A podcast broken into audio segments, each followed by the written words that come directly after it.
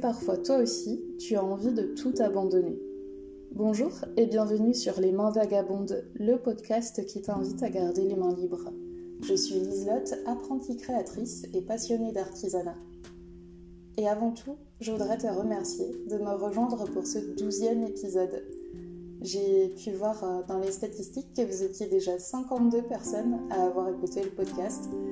Donc c'est génial, ça monte petit à petit et ça me fait super plaisir. Surtout euh, quand j'ai les, retours de certains d'entre vous qui, euh, qui vont vraiment apprécier les épisodes. Donc je, suis, je suis hyper contente et, n'hésitez pas à me mettre des petits commentaires sur, Instagram parce que ça m'encourage vraiment à, poursuivre euh, cette, aventure dans laquelle je me suis lancée et qui me, qui me plaît beaucoup. Très honnêtement, c'est vraiment un, exercice avec lequel euh, je me sens peut-être pas euh, complètement, complètement à l'aise encore. je crois que j'ai encore beaucoup de choses à beaucoup de choses à apprendre et à améliorer, mais c'est un exercice en tout cas dans lequel je me sens, je me sens bien et c'est assez fluide pour moi de, de faire ça. N'hésitez pas si vous avez un petit commentaire à mettre. Et euh, ça peut être aussi une, critique constructive, bien sûr, pour, pour améliorer les choses. Je sais que j'ai eu déjà des retours sur, euh, sur le son, notamment, qui n'était pas toujours très bon. Euh, j'ai pas, là tout de suite, j'ai pas vraiment le temps d'améliorer la, la, partie sonore parce que, bah, comme vous le savez, si jamais vous avez suivi les autres épisodes ou que vous me suivez sur Instagram, je suis en train de préparer les journées européennes des métiers d'art qui auront lieu dans 13 jours maintenant, J-13. Euh, donc ça c'est ma grande priorité. Par contre, euh, à partir du, à partir du moment où les GEMA seront passés, c'est vraiment euh, sur la partie son que j'ai envie de, me focaliser pour l'améliorer, parce que je pense que c'est c'est la première étape la plus importante pour que le, le confort d'écoute pour vous soit, soit vraiment amélioré. Et puis, euh, puis voilà, petit à petit, j'améliorerai les, les, différents, les différentes choses qui peuvent rendre ce podcast euh, euh, agréable et intéressant à écouter. Donc ça, c'était. Je voulais vraiment commencer par ces remerciements-là et, et, on enchaîne avec l'épisode. Aujourd'hui, donc j'avais envie de vous parler de, de baisse de motivation, de volonté parce que euh, je me rends compte que là, je suis vraiment en train de passer dans, dans une seconde phase de, mon projet, donc, qui a débuté la semaine dernière, où euh, j'ai pris conscience qu'il fallait que je me mette à créer et à produire des choses si je voulais pouvoir les présenter pour euh, les GEMA donc dans 13 jours. j'avais à peu près 3 semaines voilà, pour, pour tout faire. Maintenant, il m'en reste, il m'en reste à peine deux. Et hum, la semaine dernière, j'étais vraiment dans une énergie, euh, euh, on va dire, euh, ascendante. j'étais, ultra motivée. C'est pour ça aussi que je me suis, que j'ai lancé le podcast. c'est pour ça que sur Instagram, je me suis lancé le défi de chaque jour poster mon objectif quotidien et une photo de, de ce que j'avais réellement produit à la fin de ma journée. Et là, euh, depuis quelques jours, je sens vraiment que euh, qu'il y a des petites boules d'angoisse qui, font surface, des petites bulles d'angoisse, on va dire, euh, des doutes. J'ai, plus peur qu'avant. Et ça, c'est un. Quand j'observe mon fonctionnement par rapport à la création de projets depuis Oh, je suppose depuis toute petite, euh, c'est très caractéristique. Je pense que je suis pas du tout la seule à, traverser ça. J'ai toujours euh, eu ce truc-là d'avoir euh, vraiment un, moment. Le, moment où j'ai l'idée, c'est un moment où je suis pleine d'énergie, pleine d'enthousiasme. J'ai vraiment envie d'y aller et je crois que tout est possible à ce moment-là. Je vois pas en fait les. Je vois pas ce qui pourrait me limiter ou si je le vois et que j'en ai conscience, j'ai le sentiment d'avoir la force nécessaire pour dépasser ces limites-là. Donc c'est vraiment galvanisant comme sentiment. Je, je, sais pas, peut-être que euh, médicalement ça pourrait se, s'expliquer par une sorte de décharge d'adrénaline. J'en sais rien, c'est une théorie, hein, c'est peut-être pas du tout vrai, mais, en tout cas c'est un peu, peu l'effet que ça fait, que, que, tout est possible, que je peux y arriver, et c'est un sentiment qui est extrêmement agréable. Et je pense que il y a un moment en fait ce sentiment-là baisse parce que euh, parce qu'on n'est plus dans, l'euphorie du début en fait. Plus on avance, plus on, est ancré dans la réalité du projet, avec les choses qui sont positives et puis les choses qui sont un peu plus compliquées. Et c'est souvent le moment où j'arrête euh, et où visiblement d'autres personnes arrêtent aussi euh, je dis ça parce que c'est ce qui ressort un peu du retour d'expérience de, personnes que j'ai pu suivre sur internet et qui parlent de ça aussi, de cette, phase-là où, où l'enthousiasme retombe et où ça demande beaucoup plus de volonté d'aller, euh, de continuer le projet pour euh, qu'il voit le jour. Donc c'est pour ça que, c'est pour ça que j'abandonne souvent mes projets. Et je sais qu'il faut que je me fasse violence pour aller jusqu'au bout.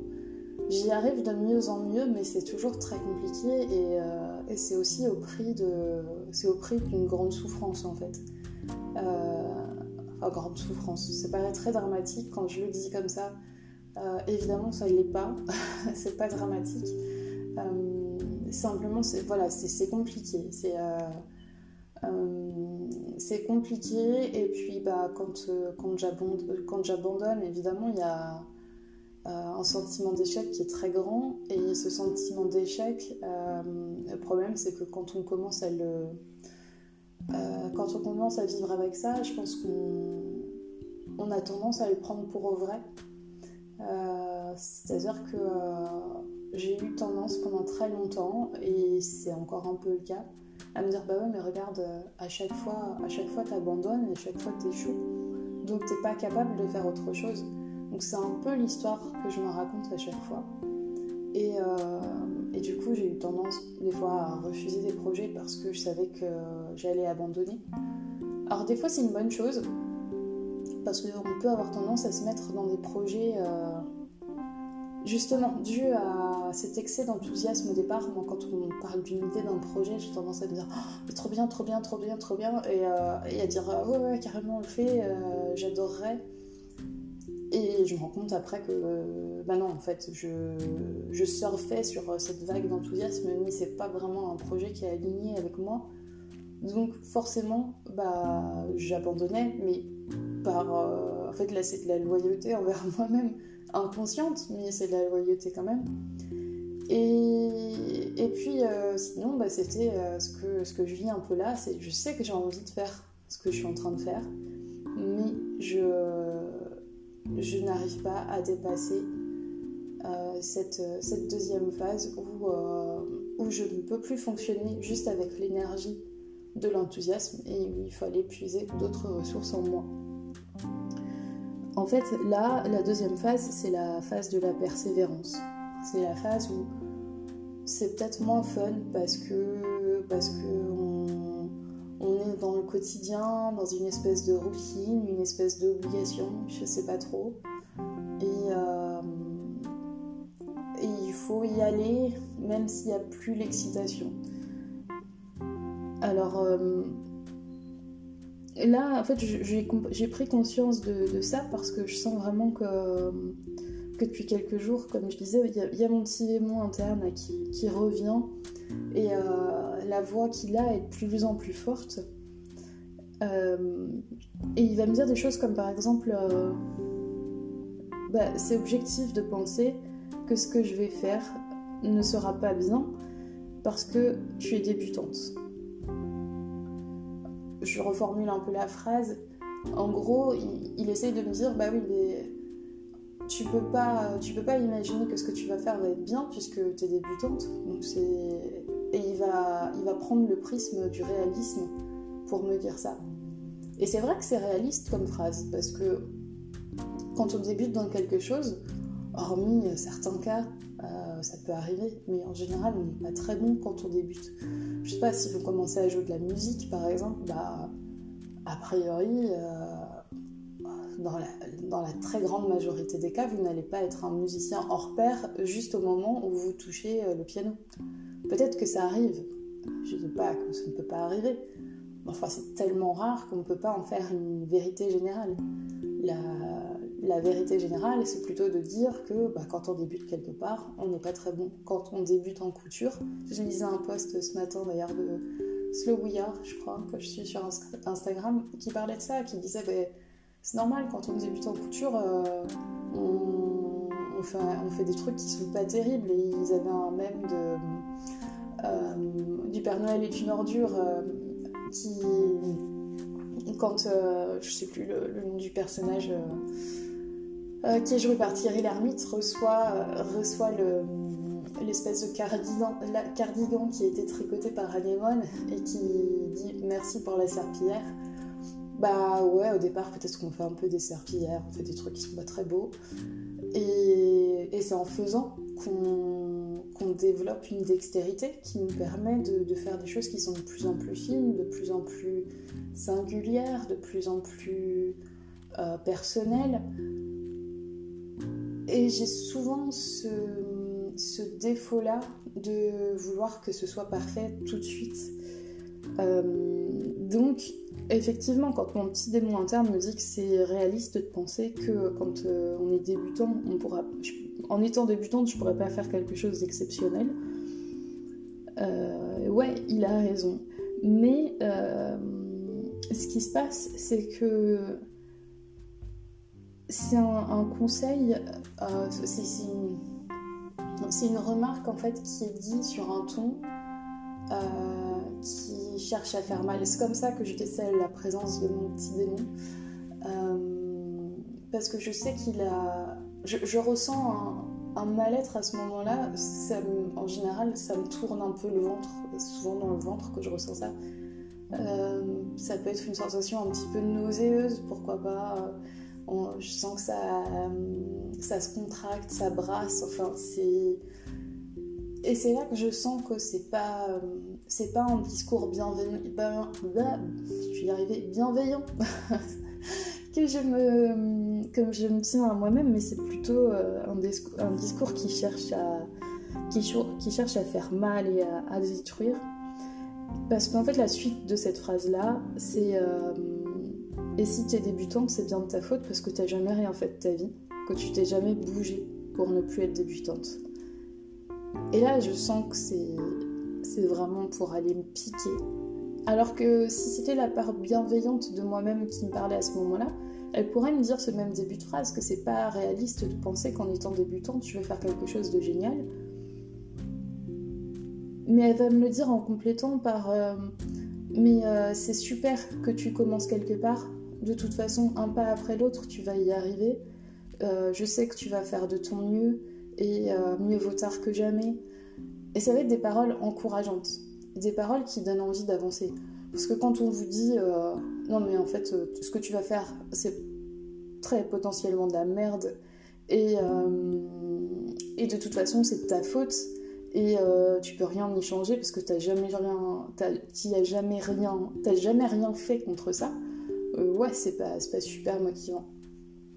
Donc je me dis que peut-être cette histoire de motivation, c'est aussi une histoire de se retrouver face à son petit démon et d'apprendre à, dealer avec lui, à converser avec lui.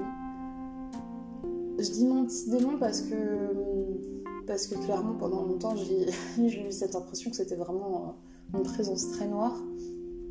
Mais maintenant je le vois aussi comme effectivement comme une présence très noire et destructive destructrice plutôt. Mais je le vois aussi comme un, petit être apeuré. Euh, vous savez, un peu une, manifestation de l'enfant intérieur qui serait. Euh, euh, qui aurait eu tellement mal que, que sa seule manière d'exister, c'est de, de hurler, c'est de taper dans tous les coins, c'est, c'est de faire des bêtises. Et en fait, cet enfant-là, dans le fond, de quoi il a besoin? Il a juste besoin d'être rassuré, il a juste besoin qu'on le prenne dans les bras et, qu'on lui dise que ça va aller et qu'on a entendu sa colère en fait. du coup, c'est ce que j'essaye de faire le plus possible. C'est pas, pas toujours, c'est pas toujours faisable et des fois il prend trop de place et quand il a pris trop de place, euh, bah là je peux pas, je peux pas le calmer. En fait, il faut juste que le temps passe et et que ça se résorbe de, soi-même. Mais euh, mais là, je sais que je suis le, temps qui me reste ne me permet pas de lui laisser toute la place et en même temps je ne peux pas l'occulter il faut que, je l'entende. Et donc cette semaine, bah, peut-être que ça va être ça. Ça va être une semaine où il va falloir que j'ai une discussion euh, plus, quotidienne avec lui et que je mette en place des choses qui me permettent de me, détendre aussi, de, de me calmer par rapport à ça. Euh, donc euh, justement, j'ai pris, euh, pris le parti de, prendre le temps, vu que je ne travaillais pas, euh, de prendre le temps que je consacrais normalement au travail, une partie de ce temps-là. Bah, ça m'embête de dire que je travaille pas parce que c'est comme si c'est comme si finalement là ce que je suis en train de faire c'est pas du travail ici, c'est mon travail. comme je ne suis plus salariée, intérimaire, c'est important que j'apprenne aussi à dire les choses comme ça. comme je ne suis plus salariée et que j'ai du temps euh, qui est à nouveau disponible pour moi, j'ai décidé justement de le prendre pour moi et le matin de refaire du yoga. Alors, euh, mon crochet du yoga, c'est très simple. Hein. C'est euh, 4 salutations au soleil et basta. ça me prend à tout casser 10 minutes, mais, euh, j'aime le faire en conscience face à une fenêtre en regardant l'extérieur et ça me détend physiquement, je me sens bien, je me sens recentrée. Les effets se font pas forcément sentir sur toute la journée, mais en tout cas, je sais que j'ai pris un moment de bien-être pour moi. Euh, j'ai aussi envie de d'écrire un peu. Euh, je sais pas si je vais le faire chaque jour, mais, euh, mais de poser des choses par écrit, je pense que ça c'est aussi un moyen de, de débusquer un peu les émotions négatives qui peuvent qui peuvent paralyser, euh, qui peuvent paralyser mon, travail justement. Et hum, ça soulève aussi bah, la question de, l'organisation et de la gestion du temps. Et j'ai vraiment cette impression que le temps est élastique. Et justement, là, je ne travaille plus comme salarié, mais les journées passent à une vitesse dingue et j'ai l'impression de ne pas faire plus, comme si tout d'un coup, le fait d'être. Euh, de travailler pour moi, eh ben je, perdais toute la discipline que j'avais en tant que salarié. C'est-à-dire qu'en tant que salarié, euh, j'avais des horaires à respecter. Donc euh, voilà, j'arrivais à telle heure, je repartais à telle heure. J'avais aussi euh, des, une certaine productivité à respecter, d'autant plus en, entreprise, en, usine où voilà, on me donnait un, bon de commande. Moi, je faisais de, euh, en gros de la, mise en carton, de la préparation de commande. Euh, donc euh, vous avez une commande et vous avez un certain temps pour la préparer. Il faut, il faut pointer à chaque fois. Donc vous voyez si vous avez respecté, respecté le temps, si vous avez fait un peu, un peu mieux, un peu moins bien. donc il y, a, toute une surveillance autour de ça. Et j'essayais de, j'essayais de faire au mieux. Alors j'étais pas encore très à l'aise, donc je, j'avais pas forcément des scores euh, incroyables et euh, j'étais souvent plutôt assez souvent en dessous du temps imparti qu'au-dessus. Mais, euh, mais en tout cas, je sais que je faisais de mon mieux pour, pour y arriver et, et, que mon travail soit bien fait en temps et en heure. Et je le faisais pour quelqu'un d'autre en fait, je le faisais pour, pour la personne qui m'employait mais là, j'arrive plus à le faire pour moi. C'est-à-dire que j'arrive pas euh, j'arrive pas justement à voir le travail que je suis en train de faire comme quelque chose où je dois produire euh, une certaine quantité par jour. Euh, c'est comme si je le prenais pas au sérieux finalement. Et je me dis que cette semaine, justement, ça va être intéressant parce qu'il va falloir que je trouve le moyen de prendre ça au sérieux. Parce que sinon, je vais me planter, en fait, tout simplement. Parce que sinon, dans, dans 13 jours, j'aurai rien à présenter. Et autant avant, il y a quand même une chose qui a changé. Autant avant, j'aurais abandonné. Là, je suis en train de me dire, bah, je vais appeler et je vais leur dire que je que je ferai pas en fait. Je vais, trouver un truc, mais je vais leur dire que c'est pas possible pour moi, que, je peux pas je peux pas assurer, j'ai un problème. Mais là, j'ai pas du tout envie de le faire. J'ai pas du tout envie de le faire et je me dis qu'il y a déjà là une sacrée victoire par rapport euh, par rapport à il y a peut-être euh, un, deux ans euh, où j'aurais cherché à abandonner. Donc je disais que j'étais pas persévérante, mais si finalement je le suis de plus en plus. Je sens que je sens que le travail personnel que j'ai fait sur moi, le fait de me poser de plus en plus de questions, notamment en étant, je vais pas en parler là, mais j'en parlerai un jour, je pense, parce que c'est quelque chose qui m'a beaucoup aidé, en étant très honnête avec moi-même euh, sur, euh, sur ce que je ressens. et ben, ça, ça m'aide à, à, comprendre en fait les mécanismes de blocage qui se mettent en place et à essayer de, et à essayer de l'élever. Donc c'est pas gagné, hein. si, si c'était gagné, j'aurais pas fait cette j'aurais pas fait cet épisode. Mais, euh, mais, cette semaine va vraiment me mettre au défi de ça, au défi d'être euh, persévérante. Et j'espère vraiment que je vais y arriver. Et en, tournant ce podcast, euh, j'ai levé les yeux et j'ai revu un, cadre qu'une amie m'a offert à Noël. Et, et, je me dis que là, il tombe juste pile. il tombe juste pile poil bien pour pour me motiver. Euh, dessus, on voit une, machine à coudre, euh, une vintage, et euh, il y a cette phrase Je peux pas, j'ai des rêves à coudre. Et je me dis pas que c'est chouette parce que ça, c'est une façon. Ça va me rappeler toute la semaine que ce projet-là, il peut prendre vie aussi parce que je le priorise. Si je lui donne pas la priorité, si je laisse passer d'autres choses avant, évidemment que évidemment qu'il se réalisera pas. Et donc peut-être que la première étape pour la persévérance, c'est de garder en tête que ça, c'est ma priorité pour les 13 prochains jours. Voilà, en tout cas, j'ai testé ce mindset-là. On verra si, ça fonctionne ou pas. De toute façon, je vous tiens au courant sur, Instagram et dans les prochains épisodes. Voilà, merci beaucoup d'avoir écouté. Et je vous dis à demain pour un prochain épisode. Salut